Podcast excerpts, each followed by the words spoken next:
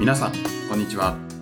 水田茂の売れっ子コーチポッドキャスト、毎月30万円を突破する方法、今週も始まりました。ナビゲーターの山口です。茂さん、よろしくお願いしまよす。ろしくお願いします。先週、はい。 GoTo トラベルではい。旅行に行ってきました。伊おどちらへ香保温泉。伊香保温泉。はい。知ってますか、聞いたことはあります。まあ、そうですよね。どの辺ですか群馬県ですね。群馬県の、まあ、まあ、真ん中寄りですかね。はい。はい。まあ、群馬だとね、草津温泉とか有名ですけど、はい。伊香保温泉も昔行ったことがあって、はい。ちょっと行ってきたんですけど、はい。あの、子供が生まれてから、ちゃんと旅行に行くのは、今回が初めてで、はい。今までは、まあ、両方の実家に行ったりとか、ちょっと遊びに行ったりとか、はい。都内で一泊したりとか、そういうことはあったんですけど、ちゃんと旅行に行くのは本当初めてで、おー。もともとはもっと早く行きたかったんですけど、はい。まあ、あのコロナのこともあったので、うん行けなくて、ようやく行ってきたんですけど、はい。まあ紅葉もちょうど、紅葉を選んだわけじゃないんですけど、ちょうどいいタイミングで、あの、結構綺麗で、はい。良かったですね。移動とかはお子さんは大丈夫でしたか、移動は車ではいしたので、はいあの全然大丈夫でしたけど、やっぱりあの思い通りにはならないです ね、いろいろと。あそうなんですねまあ、いろいろこう、あの子供があのこう、こう、楽しむかなと思って、はいもうまあ、牧場とか行ったりもしたんですけど、おおただ意外と食いつかないものがあったり、あー別のものに食いついたりみたいな、はい行ってきたんですけど、はい伊香保温泉って、まあ、割と古くからあるまあ古くからあるっていうか石段が有名なうーんところで、はい実は昔行ったことあるんですよ、あそうなんですねはい、もうでも20年近く前ですけどね学生社会人になってからかな学生の頃かな、い本当にあのそれぐらい20代の前半ぐらいにはい行ったことがあってそれ以来だったんですけどその昔行った時の印象と比べてもちょっと寂れたなというかあー結構その配慮感みたいなのもいっぱいあったりあおお店なんかもなんかあの流行ってなさそうなお店がすごい多くてなるほどで部分的にそのホテルとか泊まったホテルとかはすごくあのそれもあの子供が泊まりやすいっていう評判のところに泊まって、はい子供の食事とかも用意してくれるし、うんあの子供の浴衣とかはあとおもちゃとかも貸してくれたりしていおおいいですねあのすごく良かったんですよではいホテルも綺麗だったしすごい使いやすくて良かったんですけど外に出るとうんちょっといまいちだなみたいな感じだったんですね。もしかしてコロナの影響とかもあるんですかねまあ、そういう影響もあるのかなっていう気もしましたけどはいこのさびれ具合はもともとコロナ前からだろうなっていう感じがしたので、えーはなんかこう多分ホテルとかってとか各お店とかって、はいそこでこうそれぞれ頑張ってはいると思うんですけいど、はいなんかこう街全体とかそのうん温泉街全体でこうブランディングしたりとかはいそういうことが全然されてないんだろうなあっーていうのは感じましたね。なるほど。なんか、もったいないですね。せっかく温泉があって。そうなんですよね。そそれもそんなにね、知名度が低くないはずのはい。温泉で、ね、で、ね、山口さんも聞いたことはありますみたいな感じじゃないですか。はい。ってことは、あの、知ってはいるけど、うん。でも行こうっていう選択肢に上がらなそうな、まあ確かに温泉行こうって思ったら、なんかあれですね、草津とか、ね、近くだと、出てこないです けど。はい。そう。で、群馬だとやっぱ草津が有名じゃないですか。ただ草津って実は行きづらいんですよ。あ、そうなんですか。そうあのー高速からも離れて山道行かなきゃいけないし、うーん。、電車で行ったらそこからなんかバスとか出てるのかな昔私草津行った時ははい。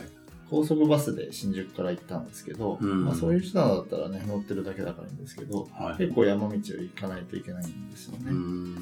なんですけど伊香保ってあの高速降りてまあ、10キロぐらいで着いちゃう。うん山道とかも通らないんで、はい。運転がそんなに得意じゃない人も全然楽に行けるし、はい。あの、高速が近いってことは、多分電車を使っても、まあ、行く手段はあるんじゃないかなと思うんで、はい。立地悪くないんですようーね。ん。で、山も近くにあるし、はい。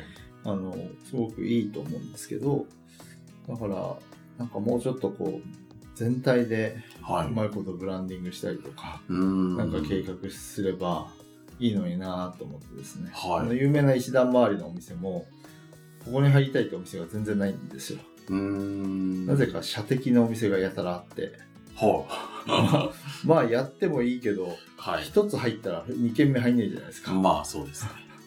とかなんかそんな感じで、まあ射的がもともと流行ってたのかわかんないですけどうーん。ねなんか、うんもったいないなっていうかえ、もったいない。私もたまたまなんです実ははい。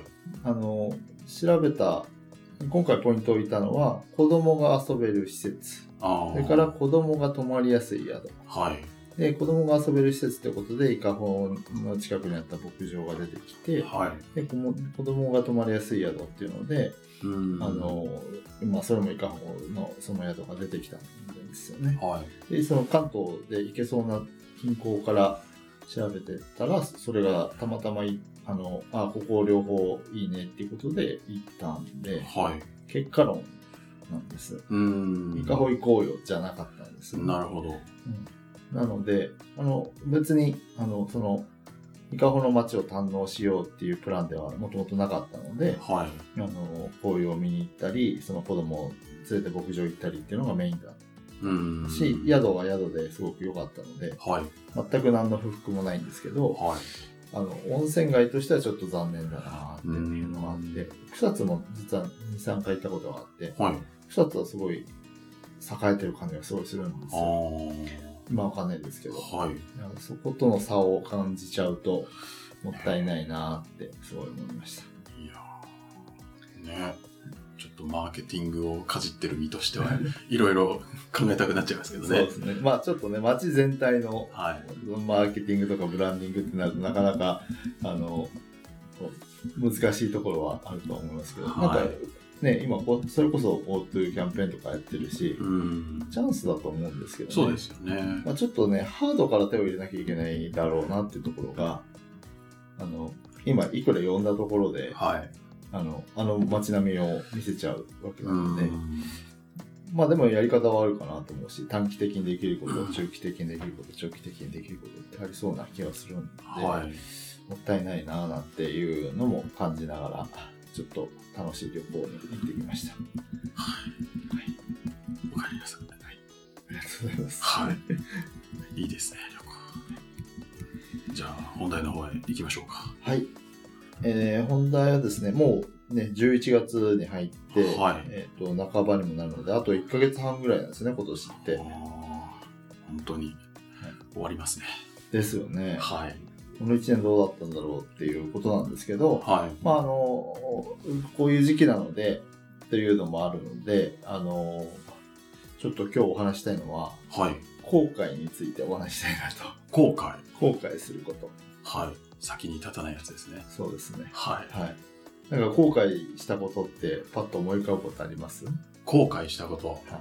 今年ですか今年じゃなくてもいいです。いつでもいいんですけど今。年じゃなくて、どうだろうなそうですね。あんましないタイプなんですけど。はいはいはい。あんまないんじゃないかな。後悔。はい。あ、でも学生の頃もっとああやっとけばよかったなとかいろいろありますね。あーあ、もっとああやっとけばよかったな。はい。え逆に言うと最近後悔があんまりない。最近ないかな。あそう忘れてるだけかもしれないですけあど、ね。もちろんそういうのはあるかもしれないですけど、後悔しないのは、後悔する人がいるのはわかるじゃないですか。はい。その人との違いって何だと思います後悔する人との違い。はい後悔する人との違い。何なんでしょうじゃあちょっとその辺もはい。含めてお話していきたいなと思うんですけど、はい。その前に私がじゃあ後悔してること、はい。まあ、した経験を持ってること、はい。結果論で、あの、今別にそれについて深く後悔してるわけじゃないんですけど、はい。パッとこの話をしようと思った時に思い浮かんだのがいくつかあって、はい。一つはですね、大学に入った時の話なんですけど、はい。あの、高校でバスケやってて、はい。バスケが大好きなんですよね、はい。昔から。はい。えーバスケほど楽しいスポーツはないって未だに思ってるんですけど、もう今やったら体がついていかないと思うんですけどね。はい。で、バスケサークルに入りたいと思ってたんですよ。はい。なんですけど、バスケサークルって、えっ、と、そんなに多くないんですよね。うーん。サークルっていうとまず、はい。何サークルを浮かびますテニス。ですよね。はい。で、私テニス部に入ってたんですよ。そういえばそうでしたね。はい。で、それはどういう経緯かっていうと、はい。バスケサークル、まあ、大学入ったらいろいろ勧誘受けるんですよね。ありいまろすね。んなところに勧誘を受けて、はで、あの、おお売るんですけど、バスケサークルも中には、あのこう、もらったビラとかを見たら、はい。あったんですけど、はでも、いつ渡されたかもわかんないぐらいな感じい。で、はい。たくさんもらうんで。で、あの、テニスサークルは大量にあって、はい。で、あの、まあ、言ってしまえば、こう、バスケサークル入りたいなと思いながら、はい。なんか都合よくバスケサークルの人が勧誘してくれないかななんていうはい受。け身の姿勢だったんですおよね。ー。でその結構ちゃんと勧誘してくれることがバスケサークルから勧誘を受けることがなくはい。でもテニスサークルいっぱいあるんで、はまあ、流されるままっていうと変ですけど、い。はまあ、テニスサークルでいいかと思ってテニスサークルに入ったんです。い。なるほど。であの結果テニスサークルそのテニスサークルが私の大学生活の中心になってったんですよどんどん。はい。もう青春の一部というか。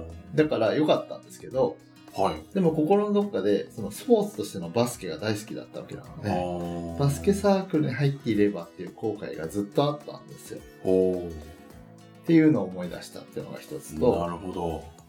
あとは、あの、まあ、これは、あの、タイプによりますけど、はこういう経験がある人もいるんじゃないかなと思うんですけど、い。はまあ、恋愛の話なんですけど、い。はこう、仲良くなった女の子と何回かデートにい。行って、はい。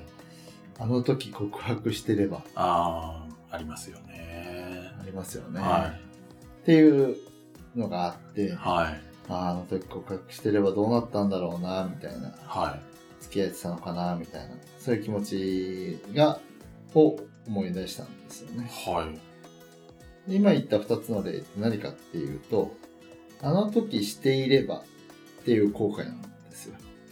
ああ、まあそうですよね。山口さんもさっき大学生時代にみたいなはこと言われたのはそういうパターンだと思うんですけい。ど、はい。やってたら変わったかもしれないっていう思いがはい。後悔につながることが多くて、うーん。やったことよりやらなかったことの方がはい。後悔って生まれやすくないですか、まあ、そうか、やった後悔もあるし、なんであんなことやっちゃったんだろうっていう後悔と、なんでやんなかったんだろうっていう後悔。確かに、やらなかった後悔の方が残るというか。やって後悔することももちろんあると思うんですはなんであんなことやっちゃったんだろうい。はい。最近ニュースで見たので言うと、まあ、これは本当にやっちゃダメなことですけどあのー給付金詐欺じゃないですけどああのー要は個人事業主として大した活動してるわけでもないのに、あ、はい。あのこう給付金を申請すればもらえる方法があるよってこう人に誘われてはい。あの誘われるがままにこうお金を受け取ってしまったうん。まあまああの犯罪はい。で、まあ、あのどこまでのラインが犯罪かわかんないんですけどはい。に近い行為なので、うん。まあ、あの後でそのはい誘われるがままにその、まあ、偽りの調書じゃないけど申請書を作ってはい。るわけですよね。うん。それで出してしまったことを後悔してるみたいな記事があったりした、はい。ああるいはそれであの返還することにしたみたいなああ。記事があったりしたんですけどそういうなんかこう本当はやりたかったわけじゃないのにその場で流されてやってしまったとか、はい。まあ、そういう後悔はあると思うんですけど、うんあの、そういうなんかこう、ネガティブな、やりたくないのにやってしまったみたいなものはあるにせよ、やっぱり人生トータルで、その、長い期間後悔を引っ張るのって、はい。あの、今、現状が、こう、理想と違うことがあるわけですよね。はい。まあ理想通りの人もいるでしょうけど、うん多くの人は本当に理想の状態でいられるかっていうとやっぱ理想と現実にはギャップがあったりしてはい。そうすると理想と比べると変わってない自分を見るわけなんですはい。その時に過去を振り返るとあの時やってればもっと理想通りだったかも理想に近づいてたかもしれないのにうん。やらなかったはい。なんであの時やらなかったんだろうっていう後悔になるうん。んですよねはそういうのって、あのー今大きな例で言いましたけど、小さなことでもいっぱいあって、い。うんそ。の後悔っていう言葉をするとすごく大きくなりますけど、はやっときゃよかったなって思うことってい。うん。結構日常的にあると思うんです。まあ、そうですね。打ち合わせ前の準備をもっと早く始めとけばよかった、みたいなのはそうそうそありますね。う。で、それまさに今、あの、山口さんに言われた、もう一はいつ、その、それに付随することであるのは、はい。あの、やった後にもっと早くやっときゃよかった。なんでもっと早くやらなかったんだろう。はい。まあ、打ち合わせなの準備なんかはそのギリギリに追い込まれてはい思うわけですけど、はい。始めてみたら意外とトントンといったのにうん。あの始める前はなんかそれが億劫だったりはい。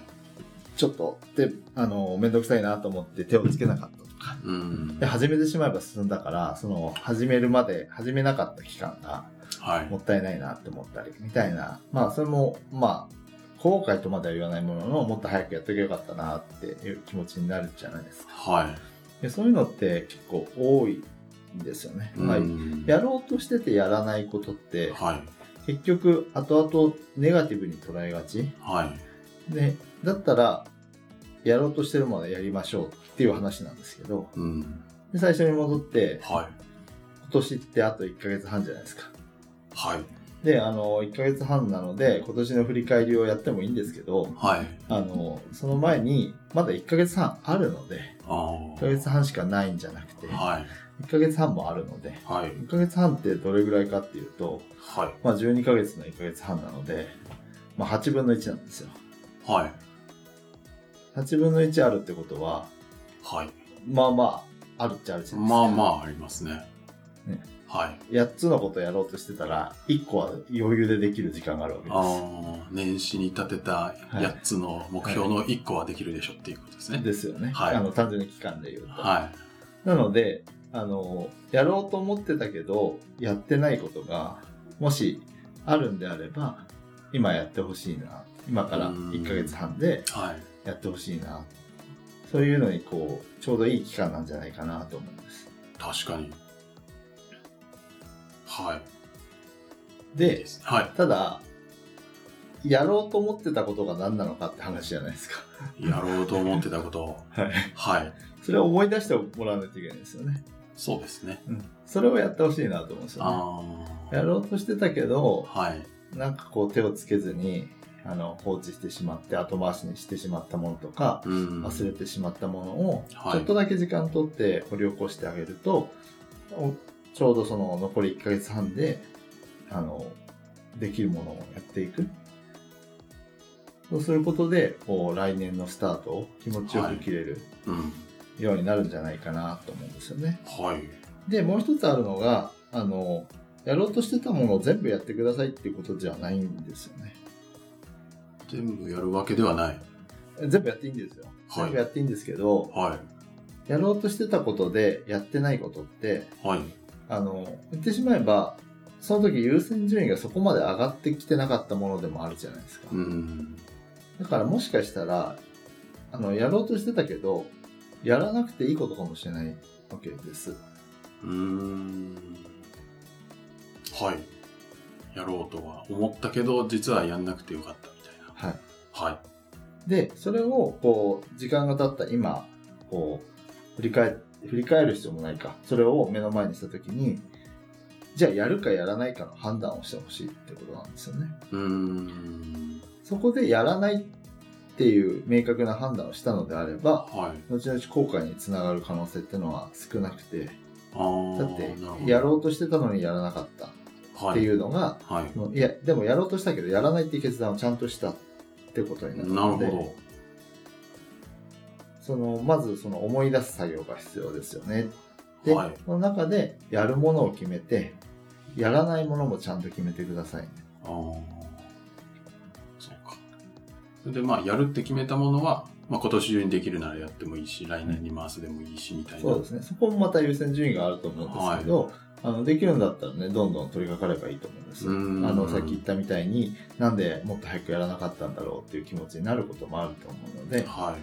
そういう意味では、あの、早く取り掛かれば、あの、そういう気持ちにはなりづらいのでね。はい。あと、こう、年末っていう、こう、ケツを決めやすいタイミングでもあうるので、ん、確かにめちゃめちゃわかりやすいですね。ね、あの、ただ単にその年末という区切りっていうだけじゃなくて、やっぱり、あの、ほとんどの人は年末年始で、こう何か、ね、お正月、まあ、実家に帰る人もいるだろうし、はい。